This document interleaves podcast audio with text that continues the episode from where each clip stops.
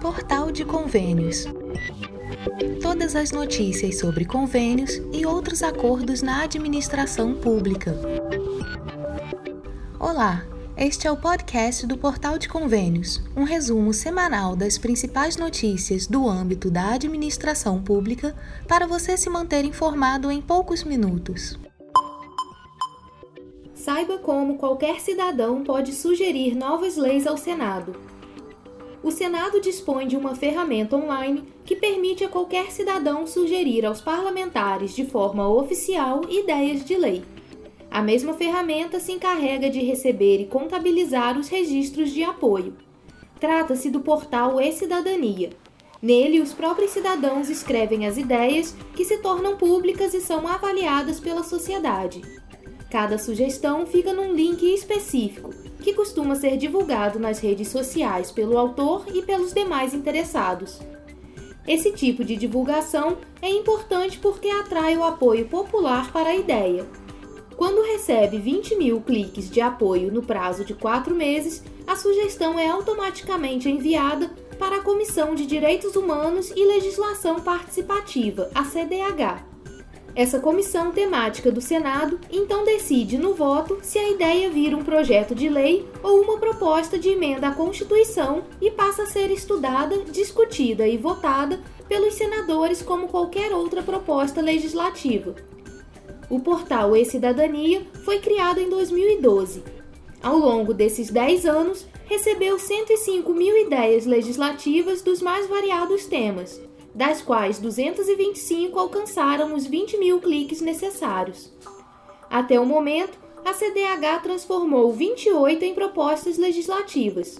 Algumas delas ainda estão no Senado, outras mais adiantadas já foram mandadas para a Câmara dos Deputados. É apenas questão de tempo para que alguma vire lei. Entre as 28 ideias que receberam um aval da CDH e avançam no Congresso Nacional, estão a que proíbe a distribuição de canudos e sacolas de plástico em todo o território nacional, a que acaba com a aposentadoria especial para políticos, a que obriga santinhos de campanha eleitoral a serem feitos de material biodegradável e a que proíbe fogos de artifício com barulho para proteger a saúde de autistas, pessoas doentes e animais de estimação.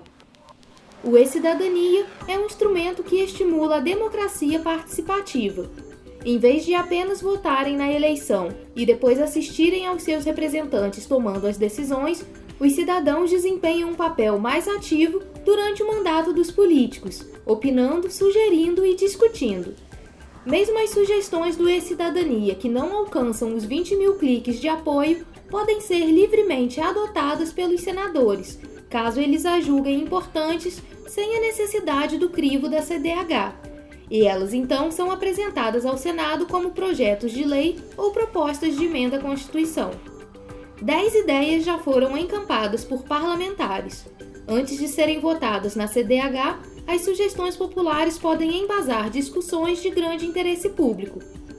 Motivadas por ideias levadas ao portal E-Cidadania, o Senado já organizou audiências com especialistas sobre o aborto e a maconha medicinal o portal do Senado adota medidas para impedir que robôs deem cliques de apoio e inflem artificialmente determinadas ideias populares.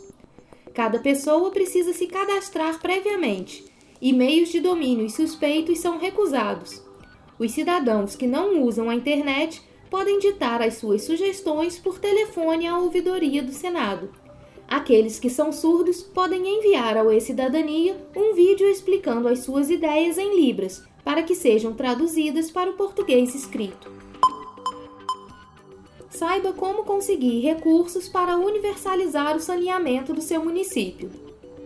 O Ministério do Desenvolvimento Regional, o MDR, apoia prestadores de serviços, estados e municípios em obras e projetos de saneamento básico. Para isso, oferece, por meio da Secretaria Nacional de Saneamento, a SNS, algumas modalidades para acesso a recursos financeiros. Os recursos são classificados em dois tipos: não onerosos, provenientes do Orçamento Geral da União, e onerosos, que têm origem em financiamento por meio do Fundo de Garantia do Tempo de Serviço, o FGTS. A meta é garantir o atendimento de 99% da população brasileira com água potável e de 90% com coleta e tratamento de esgotos até 2033, conforme o novo marco legal do saneamento básico. O convenente precisa atender aos requisitos da Instrução Normativa número 30 de 2022 para ter acesso aos recursos do FGTS. O normativo regulamenta o processo seletivo da contratação de operações de crédito para ações de saneamento dos proponentes públicos, ou seja, o Distrito Federal, os governos estaduais, as prefeituras municipais e os prestadores de serviços constituídos na forma de empresa pública ou sociedade de economia mista, além de consórcios públicos. As propostas devem se enquadrar nas seguintes modalidades: abastecimento de água, esgotamento sanitário, manejo de resíduos sólidos, manejo de águas pluviais, redução e controle de perdas, saneamento integrado, desenvolvimento institucional, estudos e projetos ou plano de saneamento básico. Além disso, não há limites para número e nem valor de propostas. Atualmente, o acesso a recursos para novos empreendimentos é realizado por meio do Programa Avançar Cidades Saneamento. Nesta linha de financiamento com recursos onerosos, as propostas podem ser apresentadas para municípios com qualquer número de habitantes, podendo ser enviadas a qualquer tempo sem necessidade de aguardar a abertura de chamamentos públicos. Entre os requisitos básicos para o processo está a existência de um plano de saneamento básico, os planos devem conter, no mínimo, o diagnóstico da situação local, os objetivos e metas de curto, médio e longo prazos para a universalização do acesso aos serviços de saneamento básico, os programas, projetos e ações necessários para atingi-los, as ações para emergências e contingências e os mecanismos e procedimentos para avaliação da eficiência e eficácia das ações programadas. O novo marco dá algumas orientações para a elaboração do documento, que deverá ser aprovado por atos dos titulares e poderá ser elaborado com base em estudos fornecidos pelos prestadores de cada serviço. Municípios de menor porte, com população inferior a 20 mil habitantes, poderão apresentar planos simplificados com menor nível de detalhamento. São cinco passos que devem ser seguidos para participar do processo seletivo contínuo. O primeiro é o cadastramento das propostas por meio de cartas consulta. O segundo é o enquadramento das propostas. A Secretaria Nacional de Saneamento irá verificar se a proposta cadastrada atende ao objetivo e aos atos normativos que regem o processo de seleção. O terceiro passo consiste na validação pelo agente financeiro, Nessa etapa, há a manifestação sobre a viabilidade de ser firmada a operação de crédito após análises técnica, jurídica e econômico-financeira. No quarto passo, ocorre a hierarquização das propostas pela SNS, caso necessário, que se destina a ordenar as propostas enquadradas e validadas de acordo com critérios de priorização definidos pelo MDR. Por último, é feita a seleção das propostas pelo MDR. Em caso de dúvidas, os interessados podem enviar e-mail para o endereço eletrônico saneamento.publico@mdr.gov.br. O governo vai pagar a minha dívida de empréstimo consignado do Auxílio Brasil? A partir do dia em que foi liberado aos bancos realizar empréstimo consignado do Auxílio Brasil, o debate sobre as regras do empréstimo se intensificou nas redes sociais principalmente por ter sido autorizado em pleno período eleitoral. Dúvidas sobre quem pagará a dívida caso o beneficiário deixe de receber o auxílio são comuns. Algumas publicações, por exemplo, também chamam a atenção para falsas promessas e informações enganosas, como a de que o governo vai pagar a dívida das pessoas que solicitarem este empréstimo. Por isso, o Portal Convênio separou as regras mais importantes que você precisa saber antes de recorrer ao crédito consignado do Auxílio Brasil.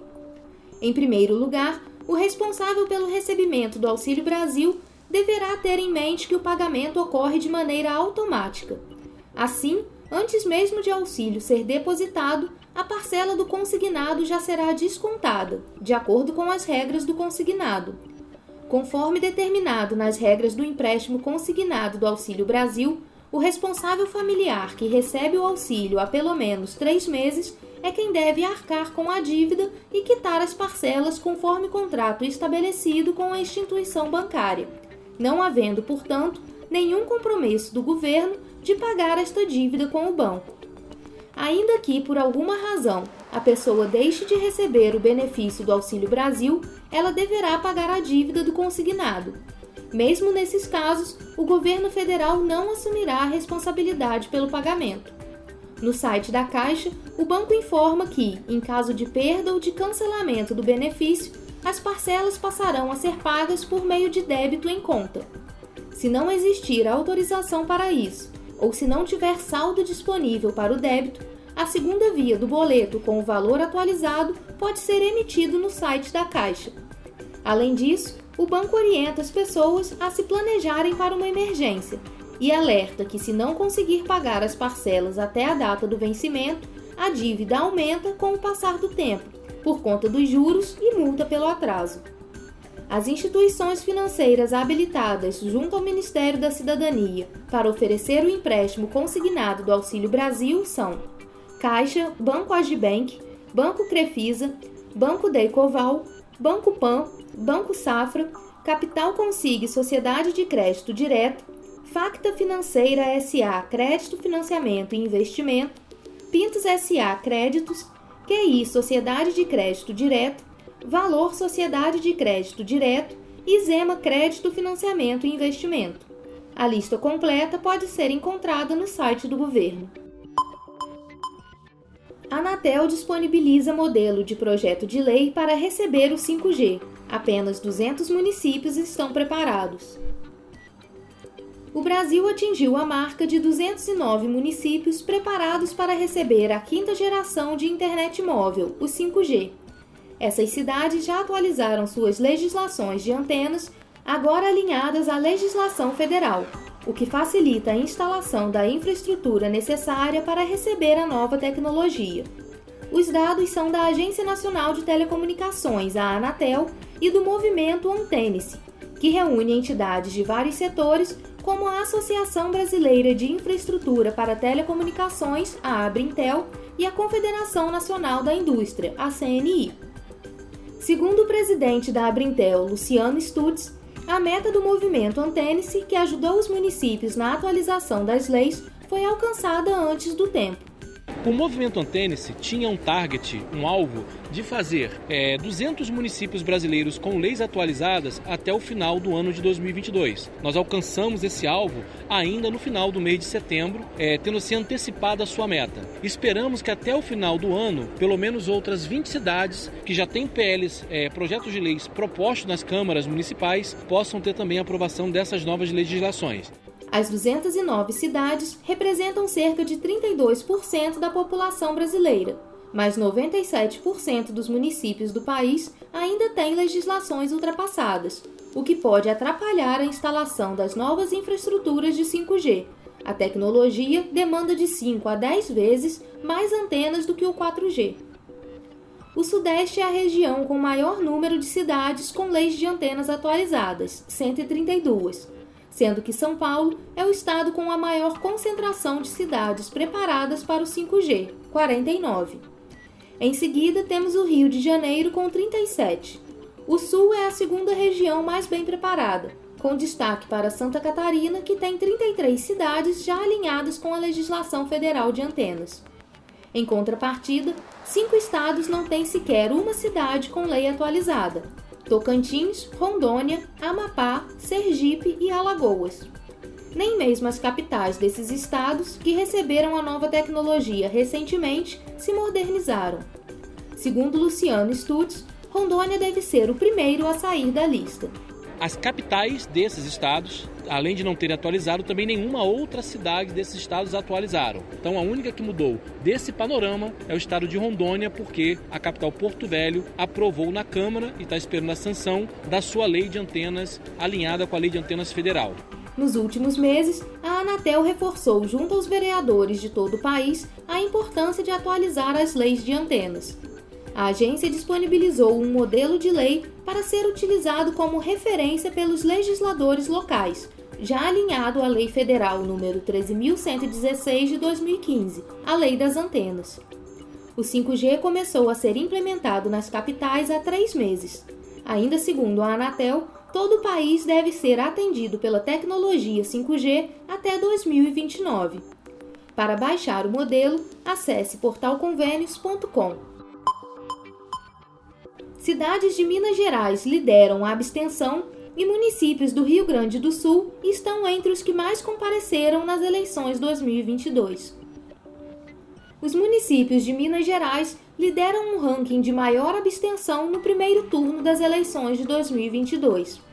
A taxa de abstenção se refere à quantidade de eleitores que estavam aptos a votar e não compareceram. Entre as 50 cidades com as mais altas taxas, 35 estão no estado, a maior parte delas na região norte. Puxando a lista está a cidade de Rio Vermelho, Minas Gerais, com 40,49%, quase o dobro da média nacional deste ano, de 20,9%. Em segundo lugar está Santo Antônio do Itambé, também em Minas Gerais, com 40,34% de abstenção. De acordo com o analista político e professor da Fundação Dom Cabral, Bruno Caraza, por se tratar de uma região pobre, o norte de Minas tem muitos migrantes, que saem dos seus municípios para cidades maiores em busca de melhor condição de vida. Segundo ele, isso prejudica bastante porque essas pessoas não fazem a transferência do título, e isso conta como abstenção. Além disso, o fato de muitas cidades da região não terem feito o cadastro biométrico impacta na qualidade dos dados que podem estar desatualizados. Em terceiro lugar no ranking de abstenção está a cidade de Maraã, no Amazonas, com 39,43%. O Amazonas é o segundo estado onde mais eleitores aptos não compareceram para votar, com seis cidades. Além de Maraã, as cidades amazonenses Envira, com 37,6% de abstenção, e Santa Isabel do Rio Negro, com 37,37%, registraram números acima da média do país. Apesar de aparecerem como recordistas de abstenção nas cidades, Minas Gerais e Amazonas não lideram o ranking de estados. Segundo dados do Tribunal Superior Eleitoral, o TSE, Rondônia foi o estado com a maior taxa, 24,64%. Em seguida vem o Mato Grosso, com 23,37%, e Rio de Janeiro, com 22,74%. Minas Gerais aparece em sexto lugar e Amazonas em décimo quarto lugar. Do outro lado da tabela estão estados do Sul. Os municípios do Rio Grande do Sul e de Santa Catarina dominam o top 50 de comparecimento, com 21 e 15 cidades, respectivamente. O topo do ranking ficou com a cidade de Bela Vista do Piauí, no Piauí, com apenas 8,82% de abstenção. Na sequência, duas cidades gaúchas, Nova Candelária, com 9,03%, e Santa Maria do Herval, com 9,13%. Nas eleições de primeiro turno deste ano, a abstenção geral no país atingiu o maior percentual desde 1998, 20,9%. A porcentagem equivale a mais de 32 milhões de eleitores que não compareceram às urnas. Em 1998, esse percentual foi de 21,5%. O maior percentual de abstenção foi registrado em 1994, 29,3%, quando cerca de um em cada três eleitores aptos não compareceram. Em São Paulo, maior colégio eleitoral do país, a taxa de abstenção foi de 21,62%. Em comparação com 2018, a abstenção aumentou em quase todos os estados. As exceções são Tocantins, Sergipe, Rio de Janeiro, Mato Grosso e Distrito Federal. A maior mudança ocorreu no Acre. Em 2018, a abstenção no estado foi de 19%, enquanto agora foi de 22,3%.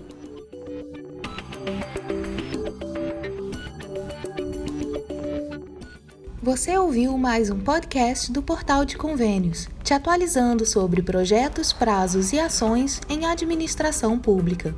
Continue se informando em nosso site portalconvênios.com. Até a próxima!